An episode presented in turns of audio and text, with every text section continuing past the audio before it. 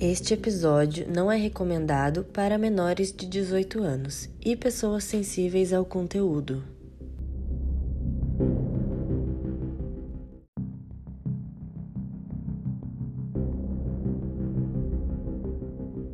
Bom dia, boa tarde, boa noite. Estamos começando mais um episódio do podcast A Casona de Vidro, um podcast de mistério que é dividido em três partes cada parte feito por uma das meninas. Crimes reais com a Dessa, espíritos e paranormalidades com a Bruna e ETs e teorias da conspiração com a Lê. Toda semana tem episódios novos comandados por uma de nós e hoje quem está comandando sou eu, a Bruna. Se você não quer perder nenhum dos episódios, segue a gente no Spotify, avalia cinco estrelinhas e ativa o sininho aí para ficar por dentro de todos os episódios. Ah, e não esquece de ir lá no Instagram, arroba Casona de Vidro, e já segue porque toda semana a gente posta vídeos, fotos e outras curiosidades sobre o episódio. Bom, agora chega de papo e vamos começar esse episódio. Começou! Começou! Hoje a gente vai cagar de medo, Bruna? Não. Ah, que bom. É de medinho, mas ah. não é pra ter medo, entendeu? Não. É de medo. A pessoa que mas passa... ela não quer que você tenha medo. Não é que eu não quero. Não, é ela que manda no seu medo. Entendi. Entendeu? Ela vai fazer um negócio de medo. Mas eu não posso ter medo. Não pode eu ter não medo. tenho permissão. Não tem permissão. Na verdade, você não vai ter medo. Quem teve medo foi quem passou a história. Quem... E eu não vou ter medo? Eu acho que não, aí você que responde. O depois. medo é meu, O medo é de você. vocês, que vão saber se vão ter medo Nossa, ou não. que, diálogo, que papo torto, Nossa, meu Deus. Começamos esquisita. Começamos, começamos. Então vai, Bruna, vamos, vamos, vamos enrolar hoje não. Vai que vai. Hoje nós vamos falar de uma história que é super famosa no meio paranormal. Eu vou contar para vocês a história do fantasma de Enfield, que é uma história bem conhecida entre os fãs do filme Invocação do Mal, porque ela foi contada no segundo filme, Invocação do Mal 2. Vocês assistiram? Eu não assisto nenhuma Invocação do Mal. Eu assisti um só, e o único que eu já assisti, eu assisti com a Bruna, ela Vocês viram que sozinha. tem várias pessoas que ficam bravas com a gente, que a gente tem um podcast de, de medo e que E a gente, é tem medrosa. medo. Mas, gente, é- essa é a premissa do podcast, tá? Se vocês querem o podcast de uma pessoa que fala de coisa de medo sem medo, tem outros por aí. Aqui a gente fala de medo com medo. Então, e se você E lá quem na tem bio... medo com a gente, vem ter medo com a gente, entendeu? Se você não tem medo, se você desbrava, desbrava. E, A gente, não, é dizer- des- a gente não desbrava. E aí, a gente... Se você ler lá na bio, tá escrito três medrosas e um podcast de mistério. É, É basicamente É isso. basicamente, esse é o nosso, esse é o que a gente é. E tá tudo bem. Bom, eu vou começar avisando já que essa história é muito maluca, cheia de pontos de interrogações. Tem gente que duvida da veracidade dela, tem gente que acredita. Então, eu gostei até de trazer esse tema, porque eu gosto quando a gente entra nesses debates. Se é verdade, se não é, se eles acreditam, se não acreditam. E eu ainda confesso que foi uma história bem difícil de escrever, é uma das histórias que eu já tinha começado a escrever e paro. Eu tenho várias assim, então eu decidi dar continuidade nessa. Ela é bem difícil de escrever porque tem vários lugares com várias informações. Histórias assim são muito complicadas, até para eu saber o que, que eu tô passando, até que ponto tá na verdade da história, até onde não é, até onde é coisa de internet. Então bora lá. A história aconteceu em Enfield, em um subúrbio de Londres, na Inglaterra, entre o ano de 1977 e 1979, com a família Hodgson. A família era composta por Peggy Hodgson, que é a mãe solteira de quatro crianças. Seus filhos eram Margaret, de 13 anos, Jeanette, de 11 anos, Johnny, de 10 anos e Billy, de 7 anos. Tudo começou com um erro clássico, que é quando uma adolescente responsável consegue um tabuleiro Ouija e pega para brincar. No caso, quem pega esse tabuleiro é a Janet, que é a filha número 2. Inclusive, ela chega a chamar a Margaret, a irmã mais velha, para brincar com ela e as duas brincam juntas numa noite com esse tabuleiro, vão fazendo perguntas e tudo mais, aquela clássica burrice de quem pega o tabuleiro, que a gente já falou bastante sobre ele aqui, inclusive tem um episódio sobre o tabuleiro, então quem quiser saber mais é só, só ir lá ouvir.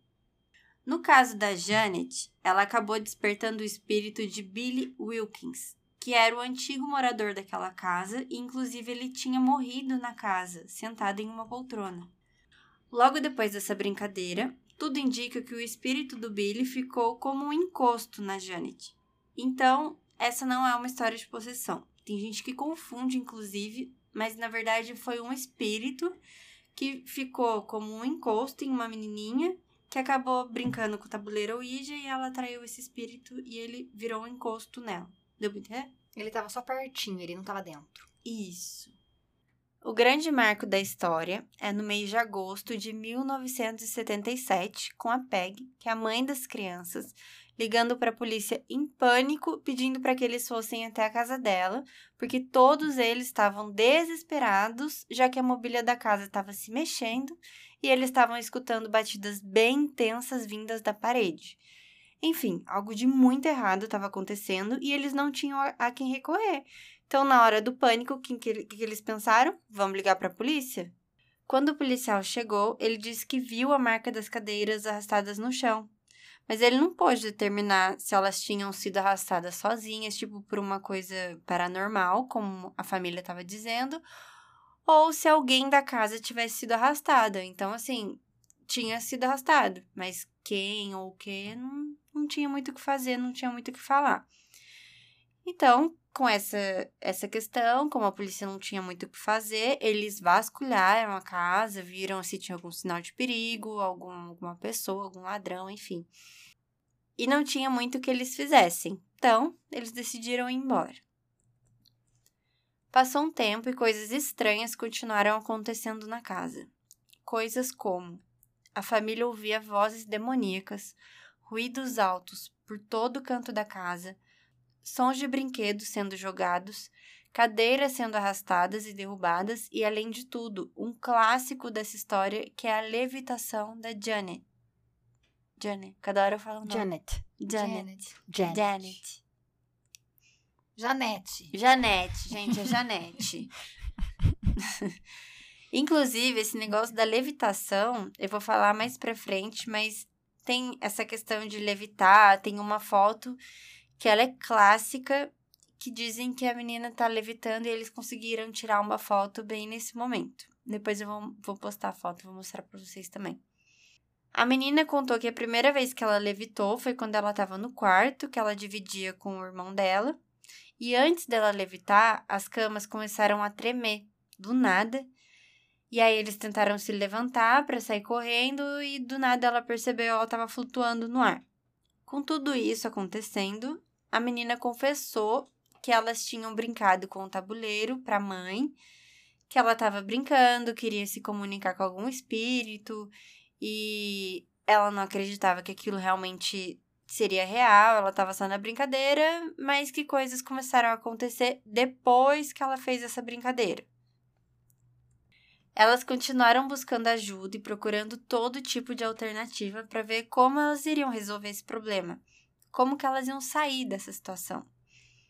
Uma das ajudas foi a igreja, que foi acionada pelos próprios policiais para ver se eles conseguiriam solucionar o problema, até porque a polícia não tinha muito o que fazer pela família. Tudo que acontecia dentro daquela casa começou a ficar conhecida não só em Enfield, mas acabou sendo expandida, chegando até os investigadores paranormais Ed Lorraine. Agora uma pausa no filme Invocação do Mal 2, o Ed e a Lorraine são super envolvidos nesse caso e eles estão bem presentes o tempo todo, mas dizem que na vida real eles quase não deram atenção para a família.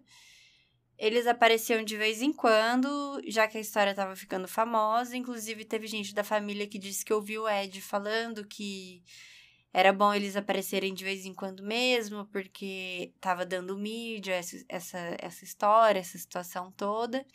Mas na verdade, tudo diz que me diz, a gente não tem prova se eles realmente fizeram isso, se eles apareceram pouco, se eles apareceram muito. A questão é que eles apareceram. Com Ed e a Lorraine por lá, as meninas contaram para eles da brincadeira do tabuleiro Ouija. A Janet explicou para eles, para eles do espírito do Billy, que estava assombrando tudo por lá. Então eles explicaram para a família o que realmente estava acontecendo. Quando as meninas brincaram com o tabuleiro, elas despertaram o espírito do Billy Wilkins, que era o antigo morador daquela residência e teria morrido em uma poltrona, que inclusive a Janet costumava ir se sentar durante as crises de sonambulismo dela. O Billy começou a usar a Janet quando ele queria se comunicar. Ele ficava contando as coisas da vida dele e da família dele, de quando ele era vivo ainda, e contou alguns detalhes de como ele morreu.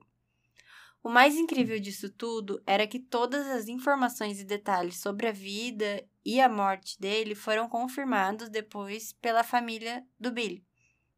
E detalhe que naquela época não existia internet, acesso a qualquer informação, ainda mais quando essas coisas eram essas coisas pessoais e X de, de alguma pessoa. Então não tinha como ela ter essas informações e sair falando por ele. Então fazia muito sentido de ser realmente o fantasma do Billy que estava falando. Tudo que a menina falava sobre o fantasma foram as maiores provas que ela não estava fingindo. E as pessoas que acompanharam o caso de perto não tinham dúvidas sobre a veracidade dos relatos e das atividades paranormais da menina. Durante os meses seguintes, as coisas estranhas continuavam acontecendo e, na hora do desespero, elas sempre chamavam a polícia, porque era quem elas tinham que recorrer. Mesmo a polícia já tendo falado várias vezes que não tinha o que fazer, né? Não, não tinha como eles ajudarem a família. Acontecia qualquer coisa, elas ligavam pra polícia. Pode falar ali. Eu imagino esse coitado desse policial que sai de casa para trabalhar, acho que vai brigar com bandido. acho que, ele acha que ele vai responder violência doméstica, bandido, assalto. E aí, liga, querido. É um Você pode vir aqui exorcizar o poltergeist? Eu falo, olha, não está na minha área de jurisdição, não aprendi isso na escola de polícia. Mas eu aí. Foda, né? Olhou, viu, olha, tem os móveis arrastados. Vou falar assim, olha, você quer que eu faça o... O taser não pega. O A quê? pistola, o revólver não pega. Tudo que eu tenho aqui é para pessoas físicas. Pessoas Não sem estamos- ectoplasma, eu ainda não aprendi a lutar contra. Não estamos portando crucifixos, alho, Gente, água vi- benta. pensei- Alho, alho. Ai, é vampiro. Alho, Andressa, sério que você, você mandou É um essa? vampiro. Ups. É, água benta. É, então. Cuidado. Imagina o policial que sai de casa pra trabalhar, recebe uma chamada dessa e fala, putz, vou ter que ir lá no fantasma hoje. De novo. Nossa, não deve ser Nossa, fácil. a Andressa fal- falou alho, eu fiquei pensando, gente, alho tá tão caro, não tocaria alho ninguém, não. Tá muito caro. Eu prefiro fazer amizade com vampiros. Vai, Barna. Nessa de ficar chamando polícia, né, com as coisas acontecendo, a casa estava bem famosa. E nesses ciclos, nessas, esses plantões policiais, mais de 30 pessoas passaram pela casa. E entre essas pessoas, várias delas relataram que elas chegaram a ver coisas acontecendo sim na casa. Então, alguns só iam lá e não tinha nada, mas outros iam e confirmavam, realmente tem coisa acontecendo aqui. Meu sargento ia falar, você que vai lá na ocorrência hoje, eu vou falar, não vou. Você vai, você vai presa. Eu vou presa, mas eu não vou. Chega. Eu não vou. Você é mandado embora. Não tem problema. Eu não vou. Nossa, eu também não iria, não. Ah, E eles chegaram a relatar que, como a família dizia, móveis realmente se mexiam involuntariamente. Chegaram a ouvir uma voz rouca com um barulhinho diferente, como se fosse alguma vozinha vindo do nada. Assim mesmo? Como você sabia? é porque todos os filmes de terror é a mesma É coisa. a mesma voz, né? Além desses policiais, outras pessoas começaram a frequentar a casa. Pessoas como Maurice Gross e Guy Lyon, membros da Sociedade de Pesquisa Psíquica e especialistas em parapsicologia. Os dois relataram curiosos assovios e latidos, concentrados principalmente quando a Janet estava presente no ambiente. O Maurice, que é uma das testemunhas, ele é membro da Sociedade de Investigação Psíquica e coordenou a investigação que estava correndo no caso dentro da casa da família.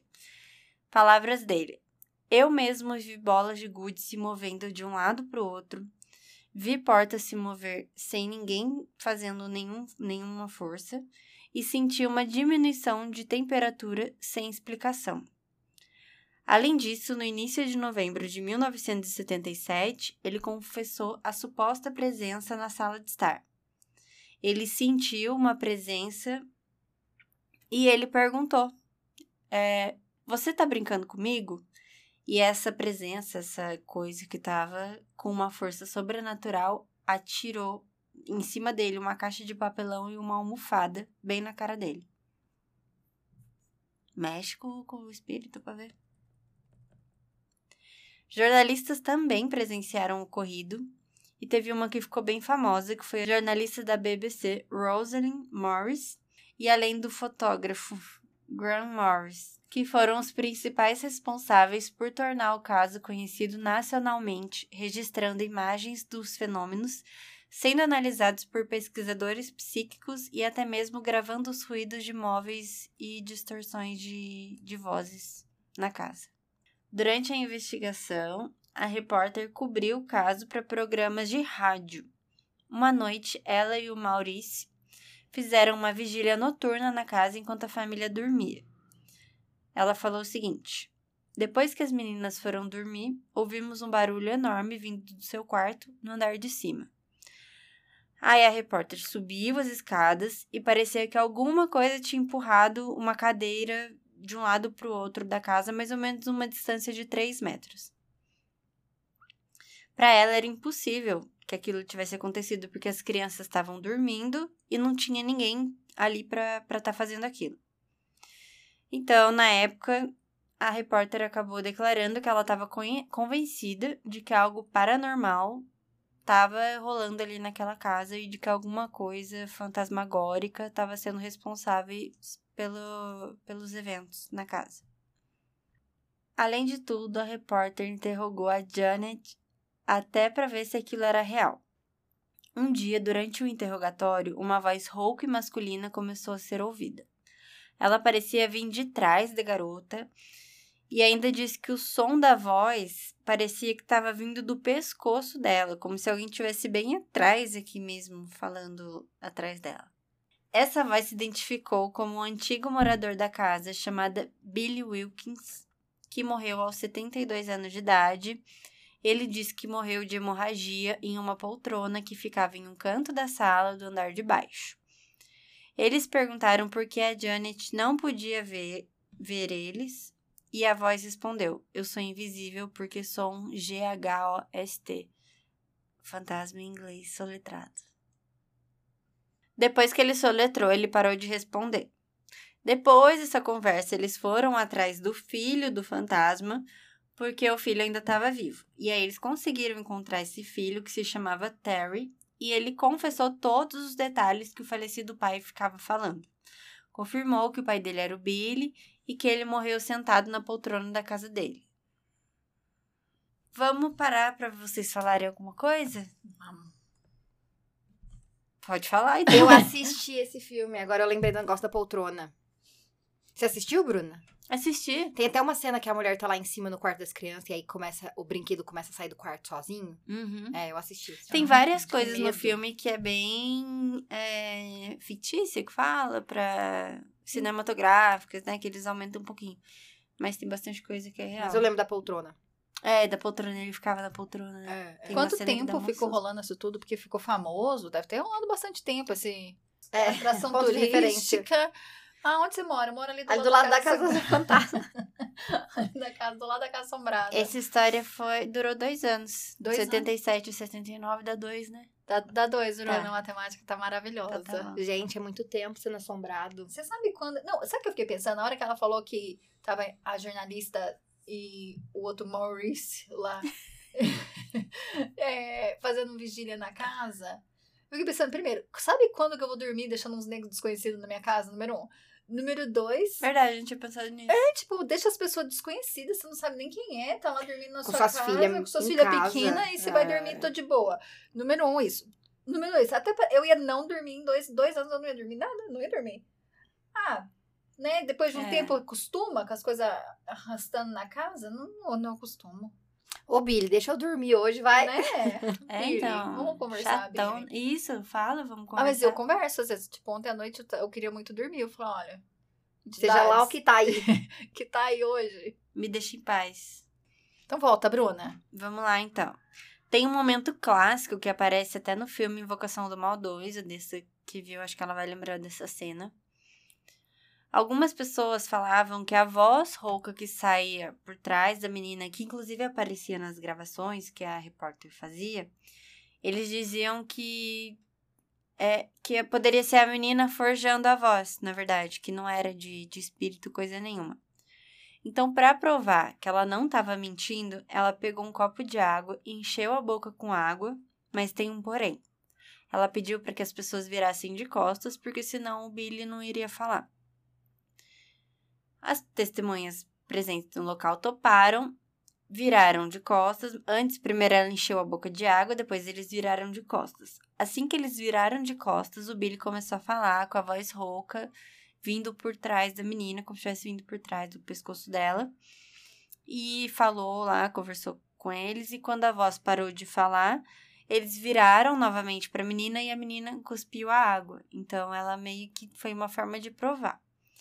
Mas mesmo assim, algumas pessoas ficaram na dúvida, até pelo fato dela pedir para as pessoas virarem de costas. Então, fica nessa de que ainda tem gente que não acredita muito nessa, nessa situação. Agora eu vou falar alguns fatos de que fazem com que pessoas desacreditem de que essa história é verdade. Posso seguir? Vocês querem falar alguma coisa? Não, pode, pode mandar. Manda bala. Aí daqui depois tá a gente conversa. Quando uma câmera de vídeo foi instalada no quarto da Janet, ela foi flagrada realizando alguns truques. Um deles foi ela pegando uma colher, dobrou a colher com auxílio de uma barra de ferro. Em outro momento, o Maurice encontrou a Janet batendo com uma vassoura no teto com um gravador preso na vassoura para que fizesse alguns barulhos e que ele visse no dia seguinte que estava rolando barulhos estranhos perto do gravador. E tem a foto clássica dela levitando, que muita gente fala que na verdade parece que ela só tá saltando da cama e alguém tirou foto no momento que ela tava pulando. Com essas descobertas de que eles flagraram a menina dobrando a colher e viram ela batendo com o gravador com a vassoura no teto, os pesquisadores decidiram confrontar a família para perguntar por que, que eles fizeram isso, esse negócio da colher, esse negócio da vassoura com o gravador. Então foram lá. O que as meninas falaram foi que, como a história ficou muito conhecida e a casa estava sempre muito cheia, as pessoas simplesmente começaram a entrar e sair da casa durante o dia na expectativa de ver algo paranormal, e aquilo começou a incomodar muito a família, começou a tirar totalmente a privacidade deles. E além disso, os irmãos mais novos, os dois meninos, começaram a sofrer bullying na escola, começaram a apanhar, começaram a chamar eles de, de família maluca, de que eles estavam todos possuídos e tudo mais. Então, isso começou a, a trazer problemas bem sérios para a vida pessoal deles. Então, elas falaram que fizeram isso para que eles pegassem elas mesmo na mentira, e essa era a intenção. Eles descobriram porque era a intenção delas de descobrir mesmo. E eles acharem que, que aquilo era mentira. Enfim, aí tem esse impasse: é real ou não é real? Além dessas dúvidas que surgiram, algumas personalidades céticas ridicularizaram esses pesquisadores que acompanharam a família, afirmando que eles tinham caído em truques baratos de mágica. Em 2012, um repórter revisitou o caso e foi conversar com a família, e a Janet já era adulta, e admitiu parcialmente os truques feitos juntos com a irmã mais velha, mas ela acrescentou que os demais fenômenos da casa realmente eram inexplicáveis. Ou seja, ela confessou que teve esses truques que ela realmente fez, mas que coisas paranormais realmente aconteciam na casa. E para finalizar, o filme ele não mostra, mas dá a entender que tudo acabou ali, em 79, dois anos depois. Diz que tudo acabou, que resolveram a situação, expulsaram o espírito e a família ficou de boa e seguiu vida normal. Mas na verdade não foi assim. A família foi marcada por tragédias depois dos acontecimentos. O irmão mais novo de Janet morreu aos 14 anos, vítima de um câncer. A própria Janet saiu de casa, casou-se aos 16 anos, teve um filho que morreu de forma misteriosa aos 18 anos enquanto dormia. Ou seja, parece que a família ficou amaldiçoada pelo resto da vida. Tudo isso porque na adolescência decidiram brincar com o tabuleiro Ouija. Eu acabei. Do nada. Olha aqui, eu queria falar uma coisa. Se a menina sabia que tinha uma câmera de vídeo, ela sabia que iam ver ela fazendo aquelas coisas. Então eu acredito que ela realmente fez. sabendo que ela ia ser pega. É, depois que eu fiz o episódio do Chris Bledsoe, eu escutei a dor deles, assim, sabe? De, de ser ridicularizado, de, de passar perrengue em todo lugar que vai, da escola fazendo bullying, da família sofrendo bullying em todo lugar, não pode ir no supermercado. Eu entendo o desespero de uma pessoa querer provar. Sim. Entendeu? Olha, tá acontecendo, não tô conseguindo provar, mas deixa eu fazer esse daqui que eu consigo provar, pra eu conseguir provar tudo, entendeu? Sim. Então, eu também entendo um pouco desse desespero de. Imagina, você tá vivendo. É, é aquilo que a gente falou da dissonância cognitiva. Você vive todos os dias aquilo, mas toda vez que você sai da porta de casa pra fora, todo mundo fala pra você que é mentira, ou que é do demônio, ou que você é charlatão, ou que você é isso, ou que você é aquilo. Então, eu imagino que, que desespero que deve dar. A família vivendo isso por dois anos e todos os dias, e um monte de gente falando pra eles que não, não tá, não, tem nada acontecendo, não tá acontecendo nada. É, então. É, você sabe E que elas falaram que queriam ser pegas, né? Então. eu comecei aquele quadro, né, no, no Instagram, né? Tô começando esse quadro no Instagram da- das histórias que eu pedi pro pessoal mandar. E uma coisa unânime é o pessoal falar: ah, eu só não quero que cite meu nome. Eu só não quero que me exponha. Uhum. Porque as pessoas ficam, sempre ficam com aquela coisa assim, tipo, a minha família não vai acreditar, ah, porque minha família é muito religiosa, tem medo, tipo, da pessoa ser taxada de, ah, você tá possuído, ou isso, ou aquilo, ou você tá mentindo, charlatão, tá doido, tá louco, tá isso e aquilo. Então, assim, a grande maioria esmagadora das pessoas pediu pra não ser identificado. Tem muito estigma mesmo, assim. Tem. Estigma tanto dessa parte paranormal quanto da parte de ET, então, nossa. Sim, porque as histórias que eu tô recebendo vêm pra todos os lados. É, então, e, e É, eu, então. eu vejo muito isso, assim, até comigo pessoalmente, assim, eu- a gente tá num momento agora que se conversa mais, eu acho que tem muito menos do que tinha antigamente, essa, esse estigma, essa coisa de você ser taxado de louco toda vez que você abre a portinha do ET, mas mesmo assim, ainda, hoje em dia tem gente que, que eu tô conversando, né, principalmente no meu meio profissional, eu como médico, onde já se viu um médico gostar de falar de ET, entendeu? Nossa, da onde você tira isso? Nossa, que coisa estranha. Nossa, Nossa, que, que, coisa diferente. atrasado. É isso que eu penso, atrasado, entendeu? É é a mesma coisa disso. Esse estigma todo que tá relacionado com a pessoa que passa por algum fenômeno, pra mim isso só causa mais trauma, porque a pessoa fica sozinha, ela não tem com quem conversar, ninguém acredita, e ela tá sofrendo esse trauma todos os dias, porque uma coisa é você, sei lá, apanhou na rua, é um trauma. Mas você vai pra casa, acabou o trauma. Agora, quando a sua casa é o trauma, você não controla, você não tem pra onde correr. Você não consegue lutar, você não E consegue, você não consegue resolver. conversar com ninguém. Você não consegue conversar com ninguém, ninguém acredita em você. É- Esse trauma repetitivo, associado com essa dissociação cognitiva, imagina o que, que não sofre essas pessoas que estão passando por isso. Então, gente, tenham mais compaixão com pessoas que são.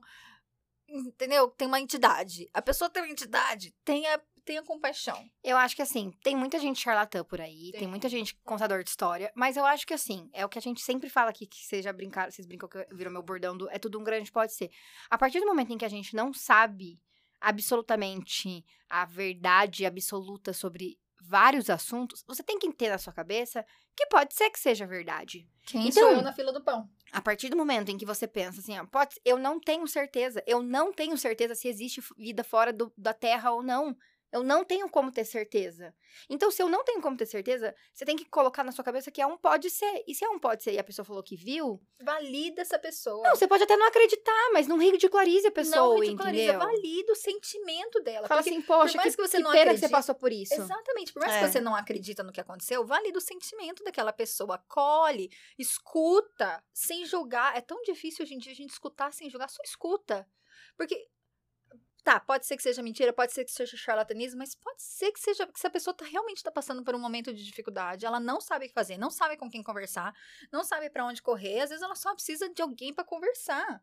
Dá medo, dá medo. Eu tenho medo também. Mas, entendeu? Mas escuta, valida. É- É Sim. muito essa questão. Você sabe, né, Andressa, como médico, às vezes só da pessoa sentar na tua frente e conversar e contar o que tá acontecendo já é te- terapêutico. Já é A terapeuta. pessoa já, já sai da- dali melhor. Sim. Porque ela passou o problema com outra pessoa. Tem gente que só deve ir lá por causa disso Sim. mesmo, né? Ou só pra falar. principalmente gente mais 60. Que eles são aposentados, não tem muito o que fazer, a família geralmente não dá muita atenção, eles vão É, pro- pra Não UPA pra comparando, conversar. Pra sem bater querer comparar papo, vocês, não mas, né, não comparando com a Bruna Surfistinha, mas ela falava isso. ela falava que... ela tirou. É porque eu ouvi ela falando uma vez no podcast que muita gente procurava ela pra programa só pra conversar. Muito homem casado, muito homem mais velho, na verdade nem queria nhanhar. Nem queria. Só queria conversar. Ela não, não queria a margarida dela. Não queria margarida. A Sabrina tá impossível hoje. Não, pra variar, toda semana a gente fala É. isso. Toda semana eu pergunto pra ela se ela já foi no neuro. Não. Ai, meu Deus. Bruna, Mas eu, eu Mas- super, eu super penso nisso também. Assim. eu fico com dó das pessoas que estão passando por isso, sabe? Porque eu acho que é, é te isola. Porque você não tem, não tem. Não tem um grupo do Orkut, as pessoas que são, entendeu? Não. Não é uma coisa, você não vê, não tem. E eu fiquei com dó lacinho, dos não tem- meninos que também tava sofrendo na escola, né? Porque a família Também. ficou muito conhecida. Imagina. Gente, o pessoal me mandou as histórias, eu li, eu, eu, fico, eu fiquei vendo assim a quantidade. Vocês não têm noção a quantidade de história que a gente recebeu. E eu fico vendo, essas pessoas estão todas sozinhas. E aí elas viram uma oportunidade de desabafar é Uhum. isso. com alguém que vai acreditar no que É elas estão falando. E as pessoas simplesmente contaram coisas assim. Sabe aquela coisa assim, tipo, de desde a infância que a pessoa tá guardando pra E mesmo ela? quem não mandou, vai ler, porque tem muita ge- gente que não mandou, porque às vezes, Vai ah, não, não, né? Vai tô, ouvir. não, pro, não tô pronto. Ah, é, você vai contar, né? Vai É. ouvir, Você mas, vai mas valida, eu entendi o que você tá falando. Tipo, é nossa, eu não tô sozinho nisso, né? Eu tenho alguém comigo. Ou então até vai a pessoa vai olhar e falar assim, Isso. eu acho que agora eu tô pronta pra conversar Tá sobre isso com alguém. E contar é tão terapêutico, gente. Então ficou assim, então, vocês gostaram? Eu adorei. Eu gostei muito. Eu Bruna. gosto quando vem coisas sobrenaturais. Eu assim. gosto de. E gosto de histórias também que dá pra gente, né, ver fotos. Eu É. gosto muito quando eu consigo me associar com alguém, assim, sabe? Que tem um Uhum. personagem. Tem Eu, uma... eu gosto quando você pessoa conta real. coisas tipo tabuleiro, Ija, mas eu gosto quando tem uma pessoa. Sim, Entendi. que eu consigo entendi. me relacionar, que eu Uhum. consigo me colocar naquele lugar, naquele papel. Sim. Então, Chique. foi sucesso, Bruna. Sucesso Adorei. total. Tô. Desculpa, galera, de ter falado Janet, Janet, Janet. Deu. Janete, Janet, Janet. Nossa senhora, esse foi difícil os nomes, viu? Mas Deus, você arrasou, Bruna. Ah. Mas deu pra Arrasou. entender. Então tá bom, gente. Falou. Fica assim, então. Tchau.